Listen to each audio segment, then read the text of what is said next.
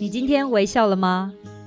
跟着微笑台湾，深度走访台湾每个乡镇、每个角落、每座山、每条河，发现这块土地上更多动人的故事，让这座岛屿和你重新连结。现在就出发！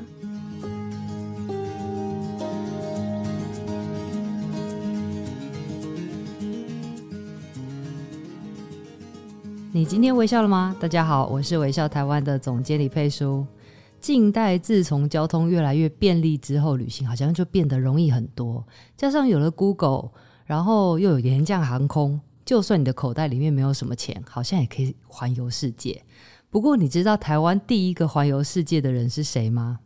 给你一点提示：要能够在一百年前就能够出国的人，除了要有钱，可能还要有学识，也要有胆识。没错，答案就是台中雾峰林家的林献堂先生。他在民国十六年的时候就环游世界十六个国家。回来之后呢，写下了他的经历，堪称是百年前台湾人第一本全球自助旅行的攻略。那《天下杂志》在二零一九年的时候就受委托出版了林献堂的《环球游记》这本书。那林献堂先生这本游记呢，也是那个时候才第一次的公开面世。不过今天不是要来谈出国旅行哦，而是因为这本书，我间接认识了一个非常特别的乐团，也让我爱上他们。他们在二零二一年的时候，同时也是林献堂跟蒋渭水发起这个台湾文化协会创立一百周年的时候，在雾峰的林家宫保地的大花厅，首度演出了这个以《环球游记》为蓝本全新创作的音乐。那这个乐团呢，就叫做湾声乐团。今天我们刚好就是可以邀请到这个湾声乐团的创办人，同时也是音乐总监李哲毅李老师。老师好，主持人好，各位微笑台湾的听众朋友，大家好。老师，我们是不是在来谈您的故事之前，我们先来欣赏一段由我们外省乐团演出的音乐呢？是啊，您刚刚已经提到这个林家花园的那个大花厅，是对我们这个呃，就是以林献堂先生的《环球游记》作为蓝本所创作的一首乐曲，嗯、我们就来听听他出发的这个段落。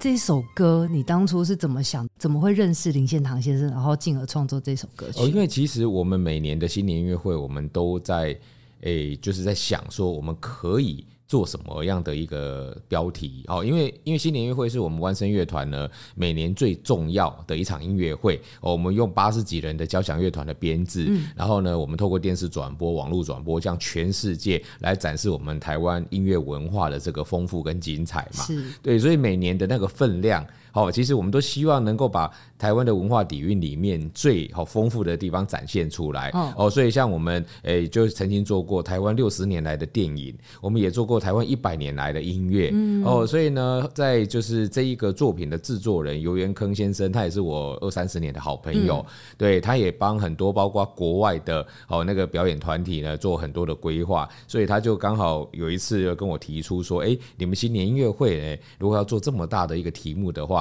他刚好那个时候，他看到了一本书，就是林献堂先生的这个《环球游记》。哇，原来是这样。对，所以他跟跟我建议说，其实我们可以做这个题目，因为他觉得林献堂先生在一百年前就可以壮游世界，而且花了一年多的时间。我觉得这不是一件很简单的事。是。对，所以我们应该要借由这样子的一个方式，哦，能够去。跟台湾每一个人传达说，其实台湾人永远都是有梦想、有理想的。对，一百多年前，我们的前辈就在做这些事情的。嗯，老师，其实听你到现在讲起来，嗯、大家就会听得出来，弯声乐团其实是为了台湾这块土地在创作音乐跟演奏音乐的乐团。嗯、是，但是这个乐团是二零一七年的时候成立的。那老师是不是可以讲讲你们当初成立的这个呃原因是什么？是，好，其实我自己从事音乐工作已经三十几年的时间，好，然后在这三十几年的时间，当然我自己个人哦，不管是创作啦，或者是编曲，或者是音乐制作、唱片啊，或帮各式各样的艺文团队做配乐，我、嗯、其实做了蛮多的这个音乐工作。那其实呢，我在就是说有一阵子我比较常出国到国际性的一些艺术节、音乐节表演的时候，嗯、我慢慢的去体认到一件事情：我们身为音乐人。如果我们没有办法在国际舞台上让大家能够分辨出我们自己身为台湾的音乐家，跟其他国家的音乐家有什么样不同的文化特点的时候，其实你是不会被看见的。对对，因为尤其是我们学古典音乐，其实它本来就是一个外来的音乐文化。那这种外来的音乐文化，其实就好像我们在学别人的东西。那你学了别人的东西，说实在话，台湾人现在很厉害，古典音乐的成就在世界上也是数一数二。我们常常可以赢得国际。大赛哦的首奖，或者技术上对技术上绝对没问题。但是我我有一个观点，就是说我我们有这么好的技术，可是我们一直在演奏别人的音乐，就好像在替别人打工。对，对你做的再好，你演奏的还是别人的文化。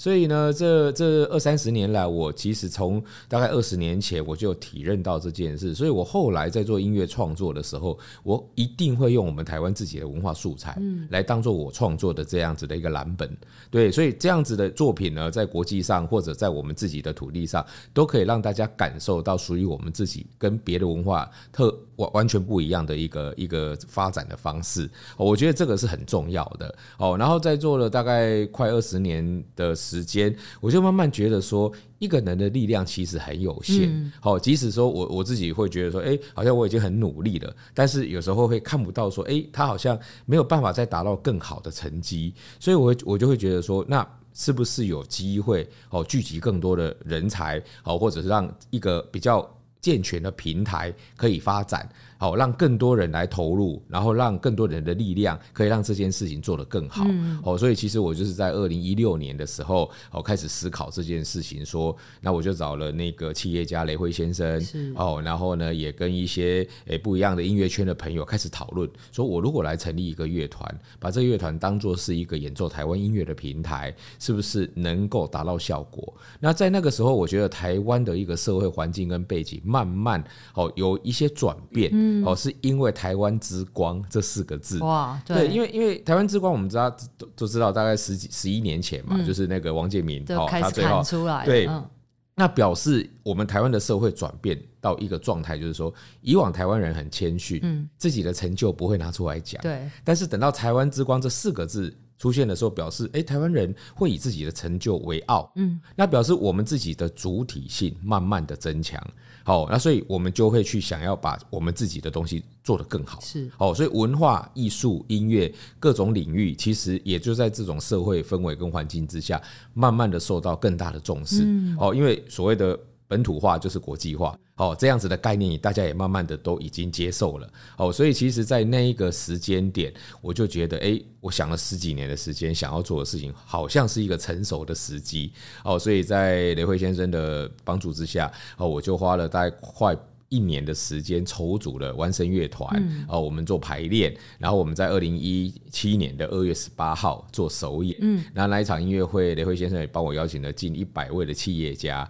哦，到场来欣赏，然后来。欣赏一个年轻的乐团，我们愿意用全部的精力、最好的品质，把台湾的音乐演奏出来，这样子的一个哦概念，然后当场也感动了蛮多的企业家，所以我们等于是启动乐团的第一桶金，在这场音乐会里面哦，就让我们能够有往下走下去的一个基础跟动力，嗯嗯、所以一路走到现在已经六年的时间。是，我觉得呃，刚刚老师听您这样讲，一路走来，如果听过湾声乐团音乐的话，绝对不。会怀疑这件事情，因为你听到了自己好像协议里会有反应的这个声音，嗯、这件事情很重要。这其实也是很多我们的支持者跟企业家跟我们分享。嗯、其实很多人平常也会有机会去听古典音乐，但是。古典音乐虽然是很棒的艺术，但是它毕竟跟我们台湾这块土地的关系并不深。对，就是这些古典音乐的音乐再有艺术价值，可是事实上绝大部分人会觉得说，这关我什么事？嗯、或者是说我真的听不懂。对，哦，所以很多人去听古典音乐会觉得，哎、欸，我好像会睡着或怎么样，后来就不太敢去听了。嗯、哦，那那其实这么好的东西。不应该是因为有文化的隔阂而让我们没有办法接受哦，所以其实，在所谓的古典音乐的历史上，其实就曾经发生过。类似的事情，它在古典音乐的一个历史中有一个叫国民乐派的时期。嗯，其实也是因为古典音乐早期在欧洲是在德奥意法这四个地区哦，主要在发展。嗯，那当它很成熟的时候，当然外地的哦音乐家也会去那边学习，哦会那边进修。后来他们也会还是要回到自己的国家。对，所以当他们开始要发展自己的古典音乐的时候，也跟台湾一样的问题哦。我演奏这些德奥意法的音乐啊，我又不是这些国家的，我为什么要听？哦，所以这些作曲家跟音乐家，他们就开始会把自己的民族的音乐素材入乐，哦，然后这样子的创作就会引发他们自己的土地、自己国家的人的兴趣跟情感的连接，所以慢慢的这样子的方式就把古典音乐传播到全世界每个地方。嗯，哦，所以其实这件事情在古典音乐圈已经发展一百多年了。也就是说，你今天要把古典音乐在你自己的土地上发展，你就必须要把自己的土地的素材置入到古古典音乐的一个表现的形式里面，它才有办法跟你自己的人民产生关联。是，好，所以这件事情其实，在台湾不是没有做，而是过去做的成效不大，是因为哦，我想台湾的一个历史背景，我们是殖民的一个哦一个状态一直在发展，所以它不是一个稳定的状态。好，所以大家觉得好像发展自己的文化也没有那么的重要。好，但是当台湾之光这四个字出现的时候，大家已经认清楚了，我们自己活在这块土地上，我们自己的文化最重要。好，所以我我觉得在社会环境成熟的状态下，我们开始哦用弯声乐团这样的平台来发展哦台湾自己的古典音乐，我觉得就是一个非常成成熟的时机，那事实上也证明了，这五六年来确实是这样。这些支持者或者企业家朋友们来听万声乐团的音乐会，他们只有一个感觉，嗯，从头到尾我不会睡着，对对，音乐我都听得懂。为什么？因为这些音乐都跟我的生命息息相关啊！哦，所以无形中他们也就真的去享受到，也体会到古典音乐的艺术之美，还有乐趣。对对对。那老师刚刚讲了，你从二零一七年创办之后，其实很快的，在二零一八年，你就决定做了一件事情，就是开始用这个音乐行脚台湾。而且是走过大大小小的乡镇，甚至来到深山里面。对对。那当初为什么会有这样的行动啊？好，其实做台湾音乐这件事情也让我思考很多。嗯、对，包括说什么是台湾音乐？嗯、台湾是个殖民的一个的的的文化，所以呢，其实所有的的音的音乐素材，除了原住民以外，都是外来的。对。对不对？嗯、包括原住民，你也可以说他是从南岛南岛文化过来的嘛。哦，所以你只是时间轴的一个一个问题而已，谁、嗯、先来谁后来？对，所以如果你要用这个文化观点去看，那台湾没有文化了，是不是？哦，所以后来我我其实去解释什么是台湾音乐这件事，嗯、我站的观点是这样：只要是这个文化曾经在台湾这块土地上留下足迹，我们就可以把它称之为台湾的。音乐文化是对，我觉得用这种比较哦广纳海川的一个观点，嗯、其实台湾的文化的丰富性，还有我们多彩多姿这么缤纷的这样子的一个现况，才能够被解释没错，对不对？哦，所以我我会觉得说，其实。台湾这块土地上就有太多太多我们可以去发展的音乐文化，哦，所以当我们开始做弯身的时候，一直都在台北这个大城市里面，我会觉得说，那既然我们是演奏这块土地的文化，为什么只有在一个城市里面？哦，所以我们觉得我们该走出去。但是一开始一个艺文团队如果要到别的县市去表演，其实没那么简单，对，因为你不曾在这些地方发展，所以我后来想一想说，那。如果大家没有办法到我们台北这个市区的音乐厅来欣赏音乐会，那我们何不把音乐就带到大家的身边？嗯，哦，所以我才开始有行脚这样子的一个概念，说没关系，不管是哪里，我们既然是演奏台湾音乐，我们就要让音乐家踏上台湾的每一块土地。哦，我想这个是一个非常直觉的一个概念，然后音乐家也需要有这样子的体认。为什么？因为大家一直都学古典音乐，大家都在殿堂上，在音乐厅里面表演，其实你从来没有接触过一般人民，嗯，对，所以当。你如果在演奏所谓的传统古典音乐，那也就算了。你今天演奏的是台湾音乐，你怎么可以不去接触人民？所以其实行脚除了我们把音乐带给民众，其实也给我们的乐团的音乐家一种深刻而且是呃，就是说亲身的体验。到底你演奏台湾音乐的意义跟价值何在？如果你自己没有亲身去感受到，你永远不会知道。对。它的力量在哪里？是，嗯、那有没有在这一些演出的呃行脚过程当中，有得到一些什么样的回响？太多太多了。我我们每一次的行脚都是五天四夜。哦哦，其实每一次出去大概都有二十场的音乐会。哇，对，所以其实整个 loading 是非常的重。对音乐家来讲，从早演到晚，我们曾经一天演五场音乐会。嗯、对，所以其实正常的音乐家绝对不会有这么重的表演。但是就是因为这件事情。音乐家们体认到它的意义跟价值，所以大家不嫌累，嗯，大家会觉得说，哇，这件事情很有意义。所以我每次在最后一天的晚上，哈，我们都会让音乐家一起围在一起吃宵夜，然后大家来谈谈大家这一趟的一个心灵的那个哦，就是说的感受，我们叫心灵之夜，对，哦，就是让音乐家交换他们的所得。几乎在这个心灵之夜，很多音乐家都会感动到流下眼泪，对，因为其实，在很多音乐家一辈子演奏音乐的生涯里面。很难体会得到。嗯，我举个例子，比如说像哦，有一次我们到一个原住民的那个学校去，然后呢，原住民小朋友他们的表现哦，不管是他们的笑容啊，或者对音乐的感受，很直接哦，或许在。音乐厅，你不会听到有人在演奏的时候笑出声音啊，或者是在在演奏的时候就有很多反应。可是，在我们到偏乡去演奏的时候，我们都不排斥哦，就是小朋友最直接的反应，其实是对音乐家最好的回馈。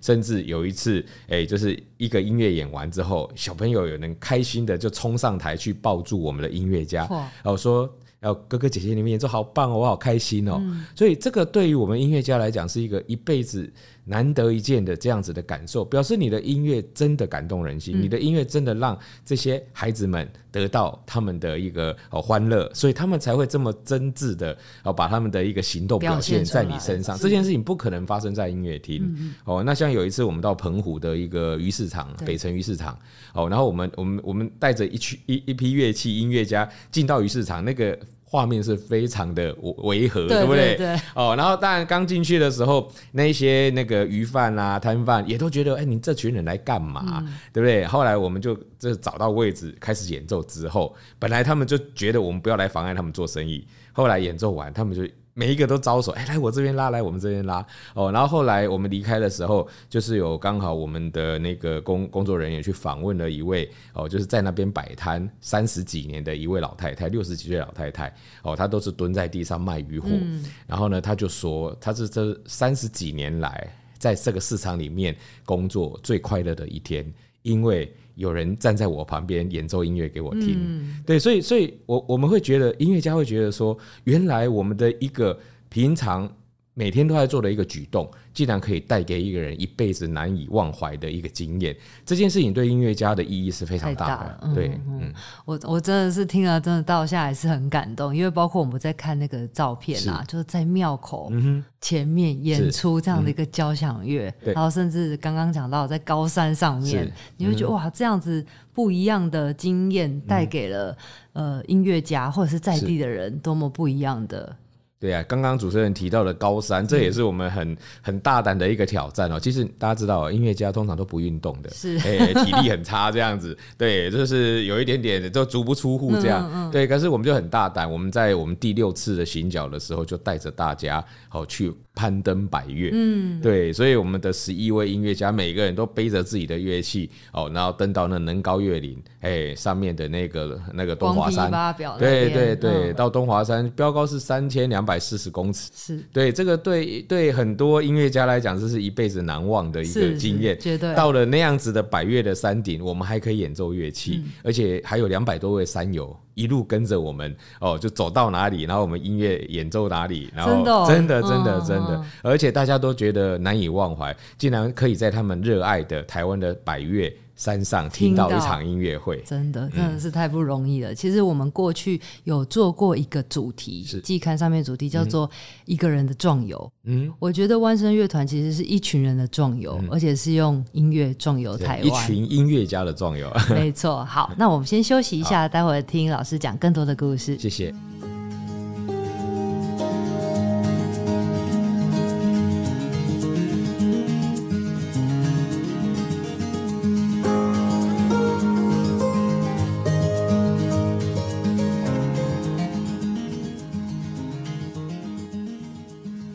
到微笑台湾。今天我们邀请到的是湾声乐团的创办人，同时是音乐总监李泽毅老师。呃，过去呢，大家对于管弦乐啊、交响乐的印象可能都有点距离。不过，关声乐团的演出不同于一般的音乐会，他们演绎了一场场的台湾故事，台湾人一起走过的路。那他们会邀请导灵人来讲故事，这个我觉得非常的特别。是不是可以请老师分享几个比较经典或者是特别的主题啊？是，其实我们完声乐团呢，就是希望呢，找到古典音乐跟台湾人哦，不管是生活上、生命上的连结哦，所以其实很多时候音乐它的表现是最抽象的。对对，有时候你要靠靠大家自己的的慧根，自己揣摩，马上去理解。当然，你也没有什么不好，也没什么不对哦。我常常在讲说，如果今天音乐会现场有一千个人，嗯、听一首音乐完的心得，应该有一千种答案。对，对我觉得这才是正确的，嗯、而不是说，哎，你怎么听不出来是什么意思啊？你你是不对的。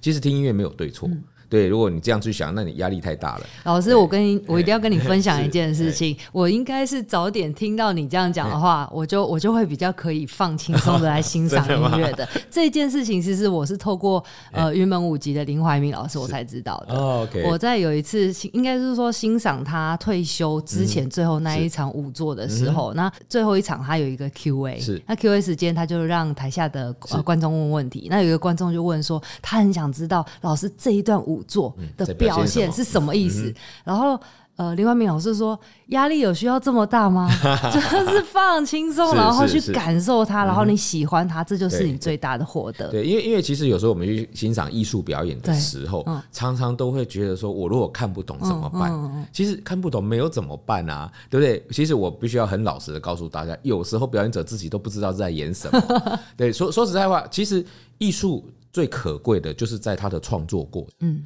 创作出来的作品，如果大家有什么感受，这个交给每一个人自己去做决定，而且艺术作品本身会说谎，嗯，对，那这件事情是没有标准答案的，对，那会被大家喜欢的艺术作品，表示它打动更多人的心，对。对对，所以其实就是这样而已。是哦，那所以其实，在我们的音乐会里面，我们也希望说，大家在欣赏音乐的过程中，哦，就是说会有更多的一个启发，或者更多的引导，嗯、让大家可以去哦，在当下呢，能够开发自己的那个想象力。哦，所以其实我们丢出来的这个所谓的导灵这样子的一个音乐形式，也只是引导大家可以在音乐会里面更自在的哦，去享受这些音乐所带来的很有安全感。对对对，哦，所以。或许你也可以听导聆哦，所以说哦，原来这个音乐有在讲这些事，但是你也可以听完之后说，哎，我我我听出来好像也不是这么一回事啊，其实也没有关系。那当然有很多音乐它有它的背景。哦，如果有这些背景的故事先置入的时候，大家在想象的时候比较有一个方向可以遵循。嗯、哦，那这个其实也不是什么坏事。那而且呢，其实有很多台湾的这一些音乐文化的背景非常的特别，甚至故事也很动人，也很有趣。嗯、哦，所以我们有像像我们每年最有名的就是由我们现在的国家影视中心的董事长蓝祖蔚老师帮我们导聆的哦，全部台湾的电影音乐，嗯、而且包括像今年因为电视六十年一甲子，所以他又帮我们。我们制作了一个全部都是哦电视节目的，对，对我有听这一场，又来，对不对？是，我去听了这场，叫做《看电视长大的我们》。是，然后那时候我听到那个《星星知我心》的时候，真的会很想哭，我不知道为什么，我就会觉得哇，那个童年的回忆好像回到那个年代的那个感动，对不对？对，而且那一场很有趣，就是老师演奏那个包青天，是是，然后我觉得上面的音乐家的 表现跟 cosplay 一下，对，然后下面的观呃听众 一起互动的那感觉是。是一般的那个音乐会不会看到的。是，对，因为我们觉得其实音乐就是生活嘛，嗯、对不对？你为什么把它搞得那么严肃呢？哦，那当然，其实其实我我觉得在音乐会里面，哦，当然我们也不是说想要搞笑啦，或者是怎么样，嗯、而是音乐它本身就存在这些成分。对，我们只是引发大家对这些哦音乐的感受而已。哦，所以导聆人呢，他可以就是说让大家更加的清楚这些音乐背后哦这些相关的文化啦，或背景啊，或故事哦，创作的时候的概念是什么？嗯、哦，那像刚刚我提到的是蓝老师的电影的音乐，像每年的母亲节，我们一定会制作哦母亲节的那个音乐会。哦，那我们会从妈妈的角色哦，或者女性的角色，或者是我们这块土地也是我们的母亲、嗯、哦。那像我们明年的母亲节音乐会，我们就是全部找女性作曲家的作品。哦，哦，所以每年都在想，哎，跟母亲有关系呃的音乐会有哪些，可以怎么样去表现？嗯、哦，那像我们诶比较受欢迎的，也就像是那个弯身看世界，对哦，我们就是诶带着大家用音乐去环游世界，我们就选择全世界各地的哦这个就是不同民族文化的音乐。嗯、哦，我想这个这几年疫情很受欢迎，就是因为大家也不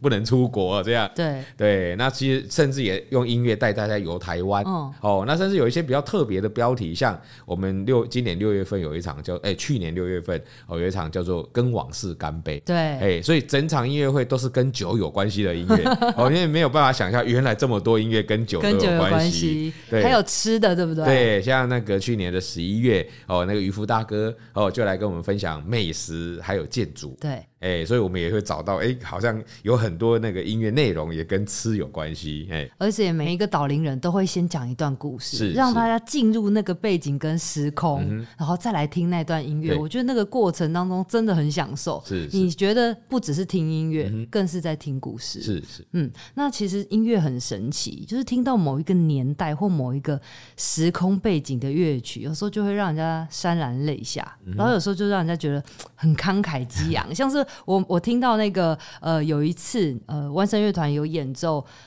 鲁冰花》这首歌，然后他就讲说，嗯、哦，那个是我们桃园钟肇政作家他写的这一个故事，是然后我们又会联想到那时候我们小时候在看电影的这个背景，那、嗯、我想每个人都有对这个音乐不同的记忆，那有没有哪一首歌是影响老师你最深，或者是让你最有感觉的台湾音乐？其实应该这样讲哦，每次被人家问到说哪一首歌哦，这个其实是一个很大的难题，是。因为我们一辈子，像我已经五十几岁了哦，我们一辈子接触了音乐这么多，对，对每一首音乐都会有各式各样的感触啦，对。可是如果说说实在话，其实我这个答案一点都不 surprise，嗯，对，因为其实很多人都会选这一首叫《望春风》哦，可是对我来说，哦、我有一个很大的体认，也跟我现在做弯声乐团有很大的关系，就发生在这首曲子上面。因因为有一次我跟那个布袋戏团，好台湾偶戏团一起到英国的皇家音乐厅去做表演，哦，那一次呢，就是演出完之后。哎，刚就是有后台工作人员跟我说，有人要找我。嗯，我想说我在英国伦敦也没有朋友啊，怎么会有人要找我？对。结果后来到后台去就看到，哎，有一位满头白发的英国老太太在那边等我。嗯、对，然后我就跟她问好啊，说，哎，那个我不认识你啊，不知道有什么事情。嗯嗯、然后她就说，她她就说，她今天听完我们的表演，她只想要跟我说一句话。她说，她今天晚上听到我们演奏台湾的音乐，是她这辈子听过最美丽的音乐哇，对，所以嗯，那刚好就是《王春风》那个时候在那一个表演里面被被演奏，所以我会感觉到说，对我们来说，平常再平常不过的一首我们身边的民谣，竟然可以绕过大半个地球去感动哦世界另一边的人，而且让他觉得这是全世界最美丽的音乐。对我这个，我觉得这个是音乐的力量很不可思议的地方。所以对我来说，这首曲子或许不是《望春风》本身，而是我们。就是说，对于我们自己台湾音乐的力量，其实不应该去忽视它。而且，如果我们真的很用心的去对待它，去做、去去发扬它的时候，其实它的力量是我们没有办法想象的。没错，那我们就先来听一段音乐，好不好？好，那我们就来欣赏这一首《望春风》被我改编过的这个版本。